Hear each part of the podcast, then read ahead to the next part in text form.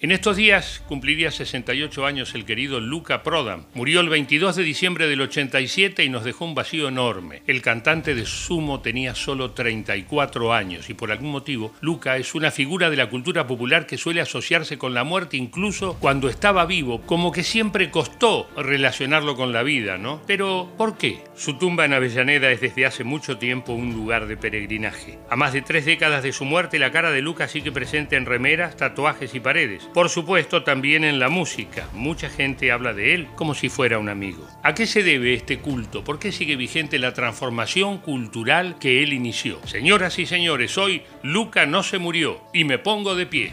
Mejor no hablar de ciertas cosas.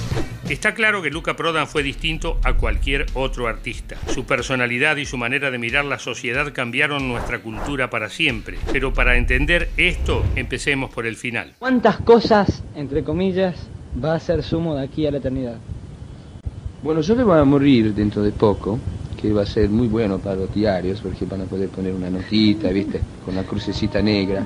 Esto dijo en una entrevista a mediados de 1987. Hacia fin de año, sus amigos lo veían deteriorado. La cirrosis por el consumo de ginebra avanzaba sin freno y siempre rondaba la sombra de la adicción a la heroína. Cuando se conoció la noticia de su muerte, sin embargo, nadie lo podía creer. Luca parecía inmortal, un inmortal que siempre había estado muerto. La muerte de Luca fue un caos tanto como su vida. Los músicos de Sumo fueron a la comisaría para preguntar qué tenían que hacer con el cuerpo. La pregunta que se hacían era ¿dónde lo metemos? Luca no tenía domicilio formal y ninguna casa velatoria quería recibirlo. Los cementerios estaban atestados. Al final lo pudieron llevar al cementerio de Avellaneda. I was coming to see him because he'd called me and he told me he wasn't well. And Luca died the day I bought the ticket.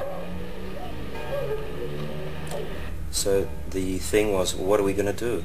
Well, for me it was obvious, you know, go go to South America anyhow, go and go and be in the funeral. I don't know, just go and find out what happened. Um, and my mother immediately said, you, me too. And my father thought, no. He said, you know, well, that's it's, it's all happened, and we always knew this would happen to Luca or something.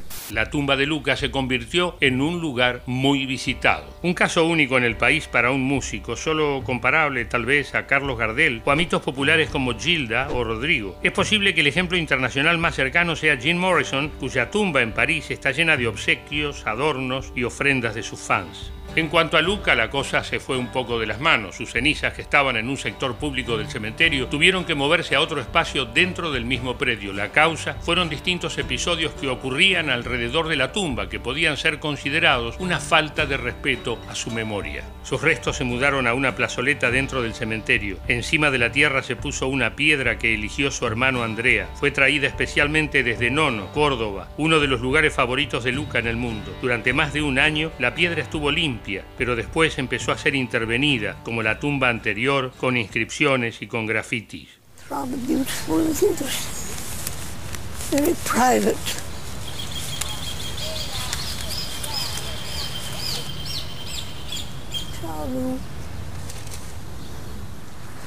Is that supposed to be Luca?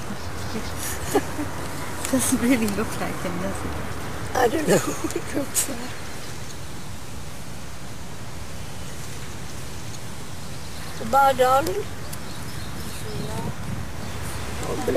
La relación de Luca con la muerte tenía una historia anterior. Tenía 24 años cuando se suicidó su hermana Claudia. Se encerró con su novio en un auto e inhaló monóxido de carbono hasta morir. El golpe para Luca fue durísimo y su adicción a la heroína, que ya había empezado, se agudizó. Un tiempo después, Luca cayó en coma con una sobredosis y casi, casi se muere.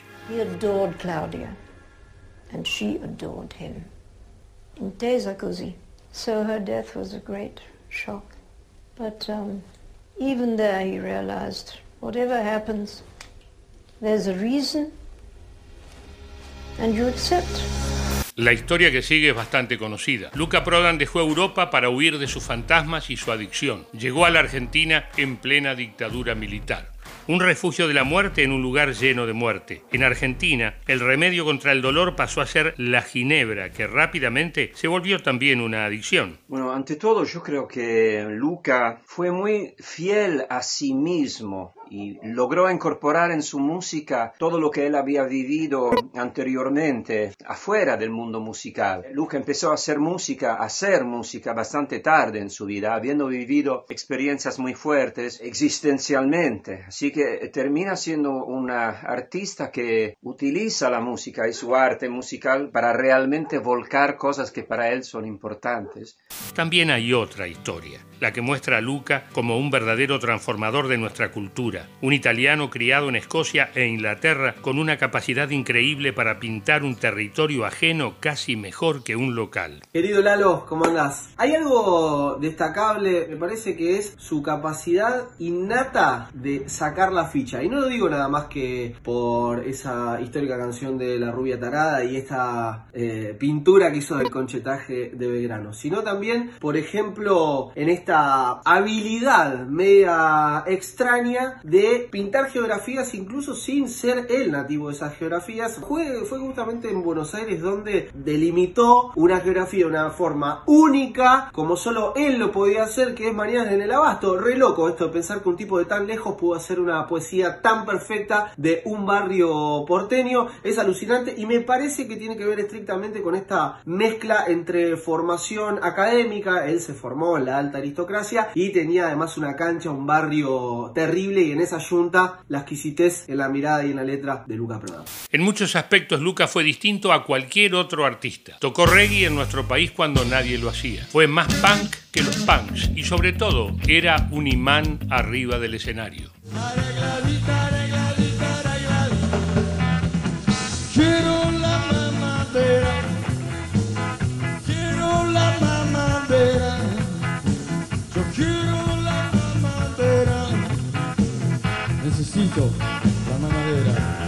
Cuando se formó Sumo en 1981, el panorama del rock argentino estaba dominado todavía por una tradición cancionera que había empezado con Los Gatos y había continuado con Almendra. Luca era un raro en ese sentido. Desconocía la obra de figuras centrales como Spinetta, Charlie García o Lito Nevia. Él traía una mezcolanza de influencias adquiridas en Europa, el hardcore, la New Wave, artistas como Blondie, Vandergraaf Generators, Ian Durian de Blockheads. Hay quien dice que ese desconocimiento hacia la tradición del rock nacional fue lo que resultó decisivo para que el cambio generado por Luca fuera tan radical.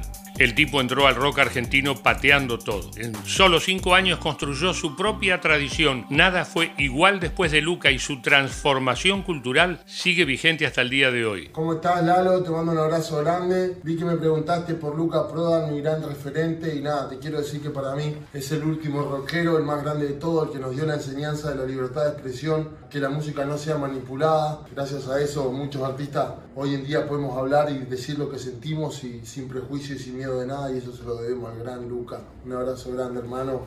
Claro, que Luca haya traído al país géneros musicales que acá no se escuchaban no es suficiente para abarcar su propuesta cultural. Si así fuera, su cara no seguiría estando en remeras y tatuajes y su música no seguiría siendo una referencia. ¿Por qué pasa eso? ¿Por qué es amado por personas que ni siquiera habían nacido cuando él murió? ¿Y por qué sigue yendo gente a verlo al cementerio o hablando de él como si fuera un amigo? ¿Por qué quiere ponerse una remera con su cabeza tantos años después y estas cosas? Bueno, eso es como un misterio, ¿no? Porque los símbolos que uno quiere tener encima son, cada uno encuentra en una persona un símbolo o en una banda. Eh, Luca fue algo muy distinto en el panorama argentino. Era un poeta y era una persona cero materialista y al final nosotros utilizamos la materia para, para el placer eh, instantáneo todo el tiempo, pero al final las personas que más admiramos son al final los artistas. Esto hace de él un, un- un personaje internacional que el argentino puede, puede amar y de lo cual puede ir orgulloso cuando se, se sale de Argentina y pone discos de sumo en Barcelona, en Roma, en New York, en cualquier lugar, Helsinki, la gente, wow, qué bueno que es. Argentino, Luca Prodan. Bueno, está buenísimo. Así que eh, le da a Argentina la sensación que siempre puede inventar cosas nuevas.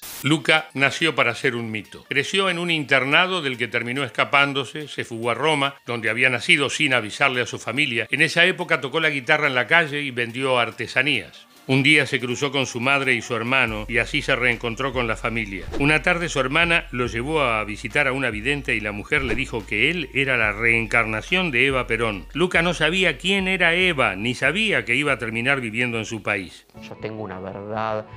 Hay un filósofo francés que se llama Deleuze, Gilles Deleuze, que dice que más bien de lo que se trata es de multiplicar las cavernas.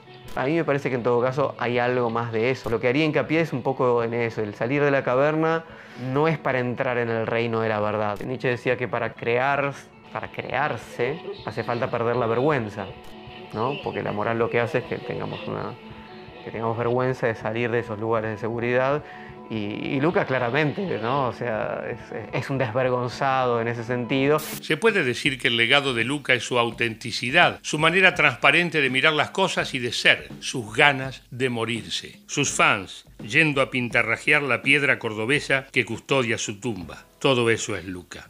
Mientras los otros, los otros están todos así, dicen, sí, porque el rock en la sociología argentina tiene una importancia intrínseca por el Claro, no, yo digo cualquier cosa, me pongo así como si estoy en casa, ¿viste? ¿A usted le gusta tocar y nada? Yo en casa me pongo así, o si no, sí a veces. Claro.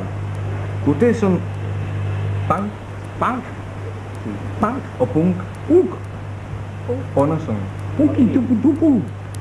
No, no somos nada, mira. Hay quienes piensan que los años que Luca vivió en Argentina fueron gratis, que su cuerpo aguantó más de lo que indicaba la lógica, que ya no tenía remedio. Y menos mal que vino. Vino y nos cambió la vida para siempre. Una vez dijo, yo soy libre, vivo de la manera que soy, subo al escenario con la misma ropa con la que ando por la calle charlando con la gente. Dejé toda una vida detrás y empecé de vuelta, me la jugué. Juéguense ustedes, jóvenes. Eso dijo. Salud, Luca, y feliz cumpleaños. Se te extraña. Si te gustó el video, suscríbete a nuestro canal y activa la campanita, ting, ting, ting, así no te perdés ninguno de nuestros videos.